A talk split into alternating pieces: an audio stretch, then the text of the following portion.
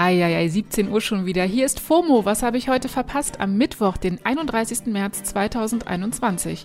Bald ist Ostern. Ich bin Jasmin Polat und heute geht es um bedrohte Bundestagskandidaten, Britneys Reaktion zur Britney-Doku und bissige Präsidentenhunde. Ja, ihr habt es ja bestimmt schon gehört, ne? Kein AstraZeneca mehr für unter 60-Jährige in Deutschland. In New York sind nächste Woche schon alle ab 30 mit Impfen dran. Das gibt mir wirklich ein bisschen FOMO und ist für mich persönlich jetzt der 37. Grund, weshalb ich mir ein Leben in New York gut vorstellen, aber leider noch nicht leisten könnte. Naja, ich sitze weiter in Berlin und warte auf eine Impfstrategie. An der muss sich echt was ändern und nicht nur dahingehend muss Deutschland besser werden. Eine Nachricht, die mich wirklich traurig gemacht hat, Tarek Alaus zieht seine Bundestagskandidatur zurück, weil er massiv bedroht und angefeindet wurde. Alaus ist Jurist und aus Syrien geflüchtet. Anfang Februar hatte er seine Kandidatur für die Grünen in Dienstlaken und Oberhausen bekannt gegeben. Er wollte Geflüchteten in der deutschen Bundespolitik eine Stimme geben. Jetzt hat er die Kandidatur und sich selbst auch aus der Öffentlichkeit zurückziehen müssen. Er sagt, die hohe Bedrohungslage für mich und vor allem für mir nahestehende Menschen ist der wichtigste Grund für die Rücknahme meiner Kandidatur. Die massiven Rassismuserfahrungen, die er während seiner Kandidatur erfahren musste, seien außerdem erschreckend gewesen für ihn. Das ist richtig beschämend und muss aufhören. Überall. Auch in den USA, da kam es vor einigen Wochen zu einem Terroranschlag, bei dem vor allem asiatisch gelesene Menschen getötet wurden. Hatten wir darüber berichtet. Der Hashtag Stop Asian Hate wurde riesig und jetzt hat die koreanische K-Pop-Band BTS unter diesem Hashtag gestern einen Tweet veröffentlicht, in dem sie auch von ihren Erfahrungen mit Diskriminierung und Rassismus sprechen. Wir haben grundlose Kraftausdrücke ertragen müssen, wurden veralbert wegen unseres Aussehens. Der Tweet hat mittlerweile fast zwei Millionen Likes und wurde knapp eine Million Mal geretweetet. Kann man nur hoffen, dass das dann auch in den Köpfen ankommt. Die Tweets von BTS werden übrigens regelmäßig millionenfach geliked. Auf Wikipedia gibt es eine Liste von Tweets, die am meisten geliked wurden. In dieser Liste von insgesamt 30 Tweets findet sich der Twitter-Account von BTS ganze 17 Mal. Ganz kurz mal am Rande, wer ist eigentlich BTS? Ich habe keine Ahnung. K-Pop ist wirklich absolut nicht mein Gebiet, aber ich sehe vor allem BTS immer wieder überall in der Timeline. Das letzte Mal, als sich ein Moderator von Bayern 3 rassistisch über die Band und deren Musik geäußert hatte und die BTS-Fanarmy daraufhin das halbe Internet gegen den Radiosender mobilisiert hat. In der kommenden Samstagsfolge schaue ich mir das alles mal genauer an. Ich tauche quasi ein in den K-Pop-Kosmos. Ich will ja auch mitreden können. Von K-Pop geht es jetzt zu Britpop. Ich meine Britney Spears. Die hat sich jetzt auf Instagram zur Doku Framing Britney geäußert. Framing Britney ist im Februar in den USA erschienen und eine Folge aus der Doku-Reihe The New York Times Presents. Die Doku versucht zu ergründen, wie es innerhalb von zehn Jahren nach Beginn ihrer Karriere dazu kommen konnte, dass Britney 2008 per Eilverfahren entmündigt wurde, da sie, laut Gericht, nicht mehr selbst dazu in der Lage sei, für sich zu sorgen. Seitdem ist ihr Vater Jamie Spears für die Finanzen zuständig und seit letztem Sommer versucht Britney sich immer wieder gegen die Vormundschaft zu wehren und ihren Vater als Vormund abzusetzen.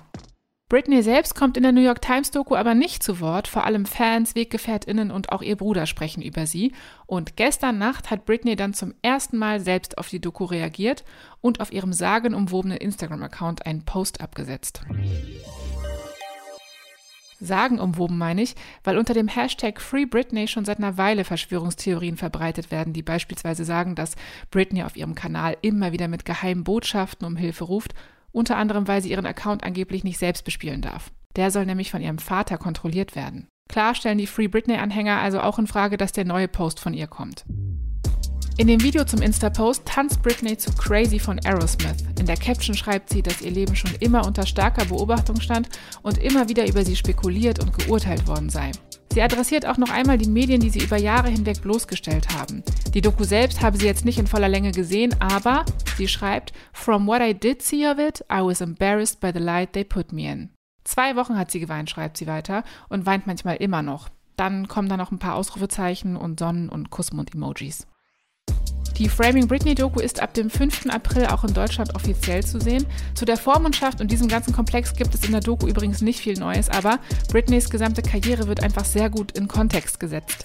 Vor allem wird in der Doku klar, was es bedeutet, ein weiblicher Popstar in den USA der 2000er gewesen zu sein. Kein Privatleben, sexistische Medienberichterstattung und Paparazzis ohne Ende, die sich wirklich auf sie stürzen. Ja, Britney hätte damals eventuell Joe Bidens Schäferhund Major an ihrer Seite als Schutz gebraucht. Der Hund vom US-Präsidenten hat auf jeden Fall schon wieder jemanden gebissen. Major ist erst vor einer Woche zurück ins Weiße Haus gekommen. Er und Bidens anderer Schäferhund Champ mussten eine kleine Auszeit in dem Zuhause der Bidens in Delaware nehmen. Major musste sogar an einem Benimmtraining teilnehmen. Anfang März hatte Major nämlich schon mal nach Sicherheitspersonal geschnappt und am Montag kam es dann wieder zu so einem Zwischenfall. Der Sprecher der First Lady Jill Biden erklärte gestern, derzeit gewöhnt sich Major noch an seine neue Umgebung und er hat bei einem Spaziergang nach jemandem geschnappt. Uh. Verletzungen habe es nicht gegeben, die Person sei vom medizinischen Personal des Weißen Hauses untersucht worden, um sicher zu gehen. Alter Falter, stellt euch mal bitte vor, ihr seid angestellt im Weißen Haus und dann werdet ihr vom Hund gebissen und dann kann man nicht mal was sagen, weil äh, es ist der Präsident. Gibt es eigentlich einen Schlüsselbund für das Weiße Haus? Da frage ich mich aber wirklich, wie der aussieht. Hoffentlich nicht so wie die Dinger, die ich gerade unter dem Hashtag zeigt her euren Schlüsselbund auf Twitter sehe.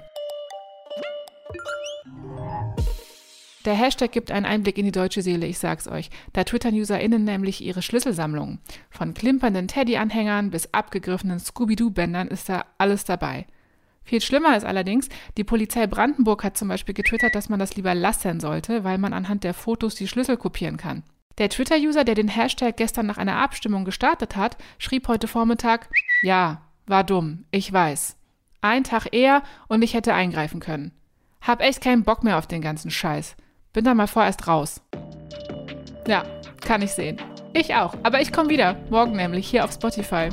Für heute war es das mit FOMO. FOMO ist eine Produktion von Spotify Studios in Zusammenarbeit mit ACB Stories.